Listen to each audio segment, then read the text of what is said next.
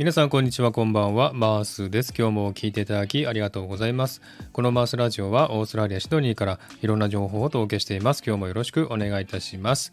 えさてサクッと3分トーク。このコーナーは3分間1つのテーマに沿ってフリートークをするというコーナーです、え今回のお題は、えお礼配信その3というタイトルでお話したいなと思っております。えまずですね、私の配信の中で詩を朗読しているものがね、何個かあるんですけども、えそのね、詩を読んでくださった方が何人かいらっしゃいますのでご紹介したいなと思っております。えまずですね、雪という詩を朗読してくださった方が2名いらっしゃいます。まず、ひよこさんですね。ありがとうございました。えー、ひよこさんいつもね、明るい声で話してる方なんですけどもね、えー、この詩を読む時だけは切ない心情でね、えー、低めのイケメンボイスで読んでくださいました。ありがとうございました。それから2人目ですね、ソライロ坊ちゃんという方がね、読んでくださいました。ありがとうございました。えこの方は男性なんですけどもね、やっぱり男性が読むと、え男性の心情が伝わりやすいなという感じがしました。えとても低い声で渋くてですね、えかっこよく朗読してくださいました。ありがとうございました。それから「君の声」というね詩を朗読してくださった方が4名いらっしゃいますね。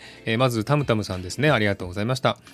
タムタムさんはですねあの少し拗ねた感じのね女の子をイメージしてね読んでくださったんですけども聞き方によってはですねイケメンボイスで低めの声でねちょっと斜めな感じがねとても良かったですねありがとうございました。それから2人目の方なんですが、亀っぽさんがね、実はこの詩をですね、英訳してくださいました。すごくね、嬉しかったです。ありがとうございました。えー、まさか英訳してくださる方が出てくるとは思わなくてですね、すごく嬉しかったんですけども、えー、亀っぽさんのね、素敵な英語の発音で、えー、朗読してくださいました、えー。朗読は難しいと言ってましたけどもね、とても素敵にね、えー、読んでくださいましたので、えー、感謝しております。ありがとうございました。えそれからみたらしさんですね。ありがとうございました。えー、みたらしさんはですね、あの、おしゃれなニューヨークの雰囲気でね、読んでくださってですね、えー、最後の一言に鳥肌が立ちました。えー、本当にありがとうございました。えそれから月夜さんですね。ありがとうございました。えー、月夜さんはですね、オリジナルとは違うとても柔らかい感じのね、え、読み方をしてくださいました、えー、なぜか心に残る朗読でですね、最後は休止しました。本当にね、ありがとうございました。えこんな感じでですね、読んでくださった方を紹介させていただきました。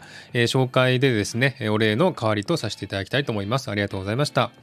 えこれからもですね、あの、もし詩をね、朗読したいという方はですね、ハッシュタグをつけていただければ OK ですのでね、えどんどん挑戦していただければなと思っております。それからですね、あの、この君の声というね、詩の朗読の再生回数がですね、もうすぐトップになるかというぐらいのね、勢いなんですね。本当にね、たくさんの方に聞いていただいて感謝しております。ありがとうございました。えこんな感じでね、私もまたですね、あの、詩ができましたら朗読をしたいなと思いますんでね、えー、ぜひ聞いていただければと思っております。